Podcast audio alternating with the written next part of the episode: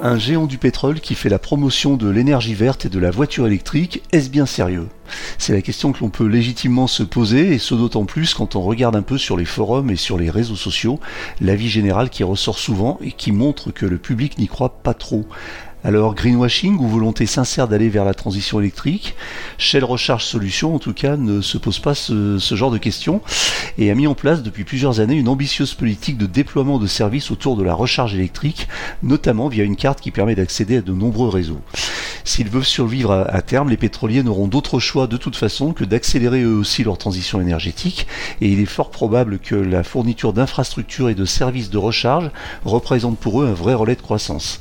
Nous en parlons aujourd'hui avec Jean-Baptiste Gunsberger, manager régional responsable de l'Europe du Sud de Shell Recharge Solutions. Cet épisode est sponsorisé par MrEV.com, boutique en ligne d'accessoires de recharge pour véhicules électriques et hybrides rechargeables. Sur MrEV.com, vous trouverez toutes les solutions de recharge adaptées à votre véhicule électrique, notamment des câbles de recharge à la longueur personnalisée ainsi que des bornes de recharge fixes ou mobiles. Si vous avez besoin de conseils, les experts de MrEV.com vous répondent par téléphone du lundi au vendredi de 9h à 17h. Pour en savoir plus, rendez-vous sur mister-ev.com.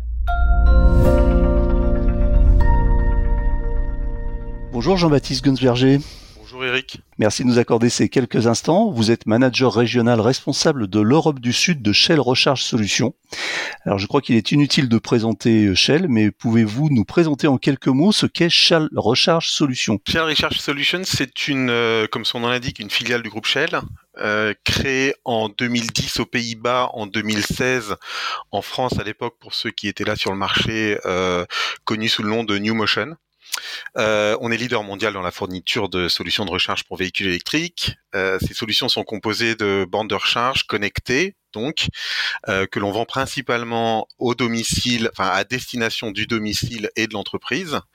Euh, ces bornes sont donc connectées, ce qui nous permet d'apporter un certain nombre de services qui diffèrent en fonction de l'utilisateur. Ces services peuvent être euh, maintenance, prise de contrôle à distance de la borne, suivi des consommations des flottes notamment par exemple, accès sécurisé, facturation de la charge aux utilisateurs pour ceux qui souhaiteraient proposer la recharge, ce qu'on appelle à destination, donc à leur à, à leur à leurs clients par exemple aux gens de passage, et puis euh, remboursement automatique pour les bornes à domicile, euh, équilibrage de recharge, etc. Je pense qu'on aura le loisir d'en parler pendant ce pendant cette discussion.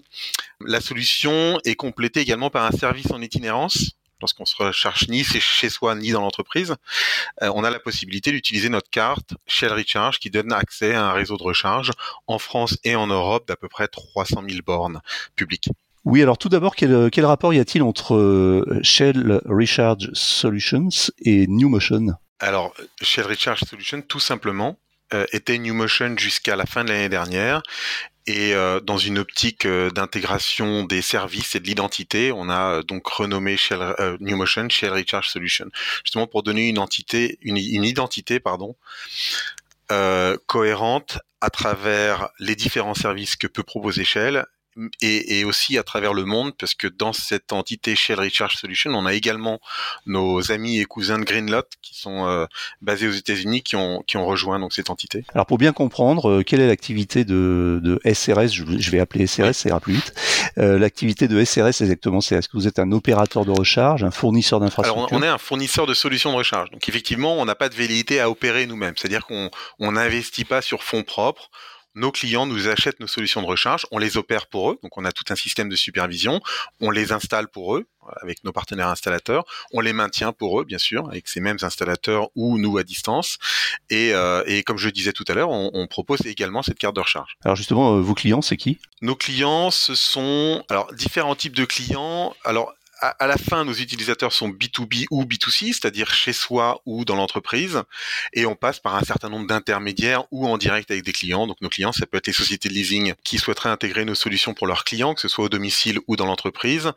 Euh, ça va être des sociétés, comme je disais tout à l'heure, qui pourraient proposer ces solutions euh, à, leurs euh, à leurs clients typiquement les, les grandes surfaces, les parkings euh, publics, euh, tout ce qui est parc d'attractions, etc.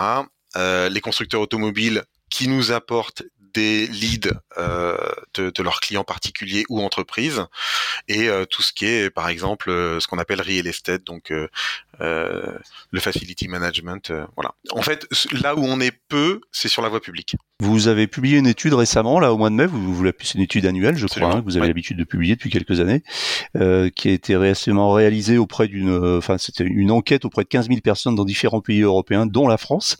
Qu'est-ce que vous en tirez en, en matière de principes aux enseignements euh, de cette étude alors, e-, effectivement, c'est une enquête euh, que l'on fait maintenant depuis, euh, enfin qu'on lance depuis quelques années. L'échantillon augmente tous les ans. Effectivement, on a atteint 15 000 et à peu près entre 1500 et 1500 utilisateurs en France. Il faut bien comprendre que ce sont les utilisateurs de nos cartes, donc ce sont des gens qui utilisent aujourd'hui un véhicule électrique ou un véhicule hybride rechargeable. Alors, les principaux enseignements sont intéressants. La motivation du choix de la voiture, par exemple, on s'aperçoit aujourd'hui que les gens vont vont acheter une, voiture électrique ou migrer vers un voiture électrique pour des pour des questions environnementaux. Euh, environnementales, pardon, enfin pour des pour des motivations environnementales, euh, pour l'expérience à la conduite et moins maintenant grâce à euh, euh différents euh, euh, différentes motivations financières qui pourraient provenir du gouvernement, voire obligation à, à passer à l'électrique. Donc c'est, je, enfin, pour des bonnes raisons, en tout cas c'est de, c'est, de cette façon que qu'il le mentionne dans notre étude, pour des bonnes raisons environnementales et, et expérience de conduite qui passe vers le véhicule électrique. Donc ça c'est intéressant.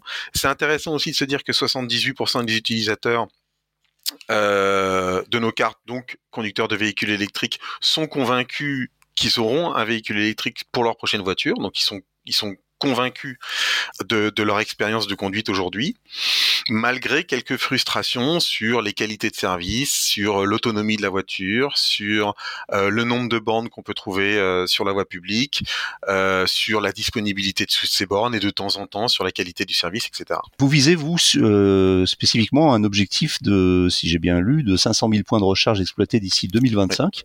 Euh, est-ce que vous êtes dans l'objectif à mi-2022 par, par rapport à votre feuille de route?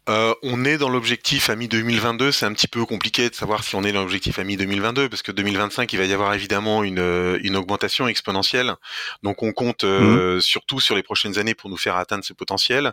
Euh, on a eu quelques quelques défis récemment avec les problèmes de production qu'on a pu rencontrer, les problèmes de d'acheminement des puces électroniques liés au Covid, liés à la guerre en Ukraine, etc. Donc on, on on est on est plus sur du défi cette année, mais on rattrapera le, peu de retard qu'on a pu avoir depuis le début de l'année sur les prochains mois de fin d'année. Donc oui, on est assez confiant. Combien de stations ou points de charge en, France à ce jour? Euh, J'ai pas le nombre exact en tête, mais on est aux alentours de 15 000. 15 000 points de charge. Euh, alors une question justement qui rejoint un petit peu ce que vous disiez tout à l'heure sur les préoccupations environnementales. Est-ce que l'énergie que vous fournissez est 100% d'origine renouvelable? On peut pas garantir 100% de, l'énergie renouvelable parce que l'énergie qu'on fournit, euh, elle est fournie aussi à travers notre carte de recharge, donc via des opérateurs tiers. Donc les opérateurs tiers, on peut pas, on peut pas s'assurer qu'ils sont en, renouvelable, mais on fait tout pour, bien sûr. D'accord. Est-ce que vous êtes satisfait du démarrage de votre premier hub de mobilité électrique euh, dans un parking souterrain à Paris, je crois, de, sous ce parking Lobo, sous l'hôtel de ville? Alors on est très satisfait. J'y suis passé la semaine dernière d'ailleurs pour aller voir comment ça se passait. On est très satisfait. Euh, le plus utilisé, il n'y a pas de secret. Sont... Alors je ne sais pas si vous voyez comment ce hub est, fait. On a.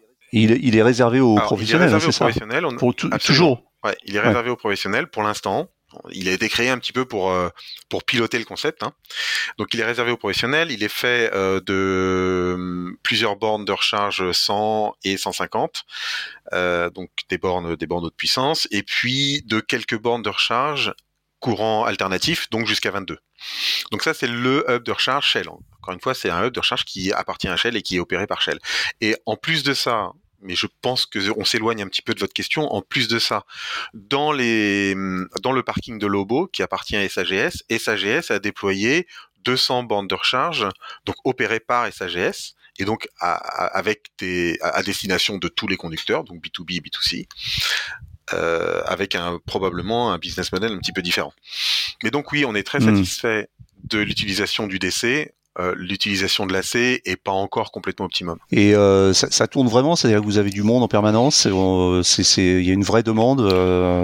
Si, si vous étiez, si, si c'était un privé qui avait monté ce, ce type de, de, dispositif, vous pensez qu'il serait aujourd'hui euh, content, rentable, euh, ou est-ce que c'est encore euh, encore à venir? C'est compliqué parce que moi je suis pas Shell et c'est quelque chose qui est opéré par Shell, comme je disais tout à l'heure. Nous on n'a pas de velléité à opérer les, les, les, stations de recharge, mais j'y suis passé il y a deux jours. Il y avait, enfin la semaine dernière, il y avait, il y avait deux voitures qui se rechargeaient sur les quatre points de charge. Euh, Est-ce qu'il est rentable? Un peu compliqué de répondre à cette question pour l'instant, mais en tout cas, on est satisfait et on, et on renouvellera l'expérience. C'est étonnant. D'ailleurs, moi, je connais pas du tout le contexte à Nice Parking, mais euh, vous venez de m'indiquer donc qu'il y avait 200 points de charge euh, en plus des vôtres, et puis il y a aussi Total Energy qui vient d'inaugurer le sien dans le même parking, avec euh, en reprenant euh, Bélib.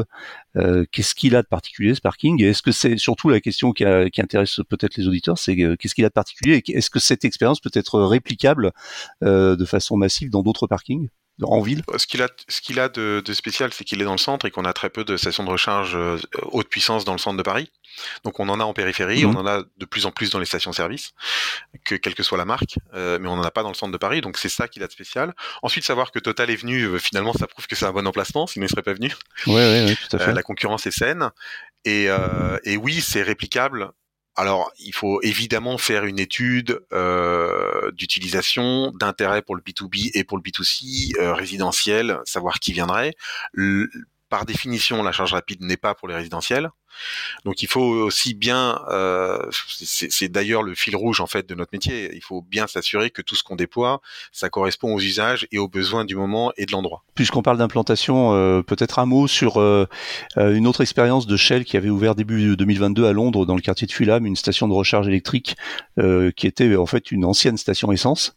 Est-ce que c'est le type de, de, concept que vous pensez pouvoir développer euh, ailleurs en Europe et, et, et, plus particulièrement en France? Il y a un besoin. La, la, mmh. la, la mission de Shell, c'est de fournir de l'énergie pour la mobilité. Donc cette énergie jusqu'à maintenant était beaucoup euh, thermique, beaucoup fossile.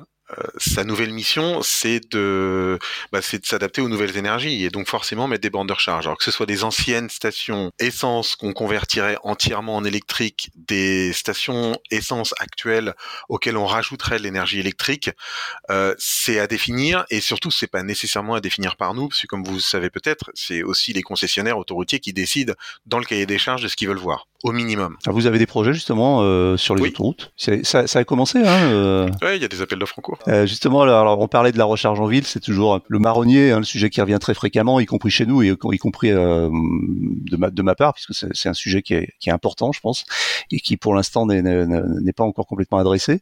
Euh, donc, euh, est-ce que vous, vous allez vous concentrer sur euh, sur le secteur euh, urbain, puisque vous l'avez déjà fait euh, euh, Je pense que quand vous parlez de l'urbain, vous parlez de la voie publique. Oui. Alors, et, et, là, vous parlez de Shell. Hein. Donc, encore une fois, moi, je peux répondre à la place de Shell, mais je suis pas expert dans. Enfin, je, je suis pas, je suis hmm. pas vraiment à la pointe de ce que Shell fait.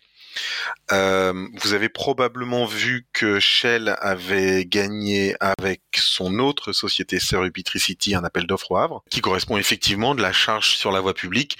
Et le Havre, c'est plutôt urbain. Alors, c'est aussi entouré de, villages dans lesquels on va avoir des bandes de recharge, mais c'est surtout de la charge urbaine. Donc, les deux, les deux intéressent. Nous, notre métier, c'est de, fournir de, de l'électricité pour la mobilité. Donc, euh, on a besoin d'être partout, que ce soit à travers notre carte de recharge ou à travers nos bornes de recharge. Vous faites souvent, d'ailleurs, à propos de votre euh, votre service de recharge au sens large, vous faites souvent mention de recharge intelligente. Qu'est-ce que ça signifie exactement? La recharge intelligente, c'est intéressant parce que c'est ce qui ressort aussi de, de, de l'étude. Je vais revenir sur votre question bien, sûr, mais euh, dans l'étude, on s'aperçoit que les conducteurs de véhicules électriques considèrent que effectivement le véhicule électrique est la solution du futur pour la transition énergétique, absolument. Mais ils sont aussi conscients du fait que, en, deux mots, la solution qu'on met en place peut aussi devenir un problème de consommation d'énergie sur des énergies qui sont de plus en plus renouvelables et donc de moins en moins euh, faciles à contrôler. Et euh, donc on, on, on, fera nécessairement face à des pics de recharge qu'on n'est pas nécessairement capable d'assumer. Pour revenir sur votre question, c'est là que la charge intelligente intervient, la charge intelligente, c'est tenir compte des besoins de recharge tout en tenant compte euh, de, de la consommation et de la puissance disponible. C'est-à-dire qu'on n'a pas besoin nécessairement d'utiliser la recharge à tout moment de la journée, on peut l'utiliser quand le réseau ou quand l'entreprise ou l'endroit où on est n'en a pas besoin. Voilà. C'est, c'est la charge intelligente, c'est un terme générique sur l'effacement, sur euh, l'adaptation à, à, à, aux besoins du réseau et pourquoi pas ce qu'on appelle le V2G que vous devez connaître très bien, qui est euh, le, le, retour, euh, enfin le, le, déchargement de la batterie au profit de, du réseau électrique. Mmh. Vous travaillez d'ailleurs sur ce sujet du V2G ou du V2X ou V2, V2, V2, Oui, absolument. Etc. On travaille dessus. On a une technologie ouais. qui est prête depuis un moment. Alors c'est une technologie, une technologie d'essai, chat démo, qui est prête on continuera à travailler dessus parce que c'est complètement dans notre ADN. C'est, le, le, service à la recharge, c'est quelque chose qu'on fait depuis le Quand on regarde un peu les forums et les, et les commentaires euh, du public, l'avis qui ressort souvent qui euh, montre que les gens ne croient pas trop au fait que les géants du pétrole accélèrent leur transition vers l'électrique. Ouais. Euh, ça concerne ouais. Shell, mais ça concerne aussi les autres. Hein. Euh, qu'est-ce que vous, qu'est-ce que vous leur répondez?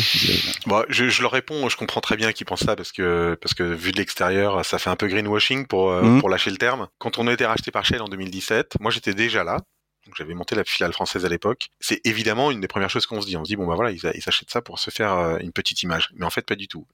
Moi j'ai compris assez vite que dans leur stratégie, comme je disais tout à l'heure, bah c'est vital et surtout ça va remplacer le thermique. Hmm. Et quand même une partie du pétrole qu'ils achètent, euh, qui raffinent et qui délivrent, c'est quand même pour la mobilité. Donc le jour où on n'a plus de pétrole ou moins, et la question n'est pas de savoir si ça va arriver, c'est sûr que ça arrive, on ne sait pas encore exactement à quelle vitesse, mais ça arrive. Forcément, il faut, il faut partir sur des nouvelles énergies. Et je peux vous assurer qu'il y a de plus en plus d'investissements, de plus en plus de monde là-dedans. Donc vous avez des gens qui sont motivés, euh, si ce oh, n'est oui. euh, par souci de, de l'environnement, au moins par, par, par un souci pragmatique de faire, de faire durer l'entreprise. Oui, mais vous savez, en fait, euh, ces, ces initiatives-là attirent surtout des gens qui sont motivés par l'environnement. Alors j'ai une dernière question, euh, Jean-Baptiste Gunsberger, oui. qui euh, est plus personnelle et que je pose à tous mes interlocuteurs. Est-ce que vous roulez vous-même en voiture électrique? Bien Vous n'êtes pas obligé de dire la marque. Hein. Bien sûr. Je vous dirai pas la marque parce qu'on n'est pas là pour faire de la pub. Voilà. Mais oui, alors j'ai commencé avec une plug-in hybride, une, une, hybride rechargeable en 2016. Et ensuite, bon, pour euh, avoir un petit peu l'expérience, et puis à l'époque, c'était pas facile de louer une voiture électrique. Mmh. Et je suis passé sur voiture électrique il y a deux ans. Et j'en suis absolument fou. Ouais, aucune chance de revenir en arrière. Ah non. Comme 90% des possesseurs de voitures électriques. Et c'est ma voiture principale. Très bien. Et vous faites des longs trajets avec C'est. Je fais aussi des longs trajets avec. Tous usages professionnels, euh, etc. Je pars en vacances ce soir et je m'apprête à faire 700 km entre aujourd'hui et demain. Merci Jean-Baptiste Gunsberger. Euh, je rappelle Merci, que Eric. vous êtes manager régional responsable de l'Europe du Sud de Shell Recharge Solutions. Merci. Merci à vous. Voilà, c'est tout pour aujourd'hui. L'actualité de la voiture électrique ne s'arrête jamais, comme vous le savez. Retrouvez-la heure par heure sur Automobile Propre. Pensez bien à vous abonner via votre plateforme préférée afin de ne rater aucun épisode. Et n'oubliez pas de noter le podcast sur les plateformes, c'est le meilleur moyen de nous soutenir. N'hésitez pas également à nous faire vos retours, remarques et suggestions à l'adresse podcast.automobilepropre.com. Quant à nous, nous vous disons à la semaine prochaine pour un nouveau numéro. Alors, un peu particulier, comme je le disais, euh, le podcast ne prend pas de vacances, mais nous aurons euh, dans les trois semaines qui viennent une série d'interviews d'acteurs de, de l'électromobilité qui seront euh, diffusées euh, tous les tous les jeudis en fin de journée comme d'habitude. Voilà, je vous remercie de nous avoir suivis et je vous souhaite une bonne semaine et peut-être de bonnes vacances. À bientôt, salut.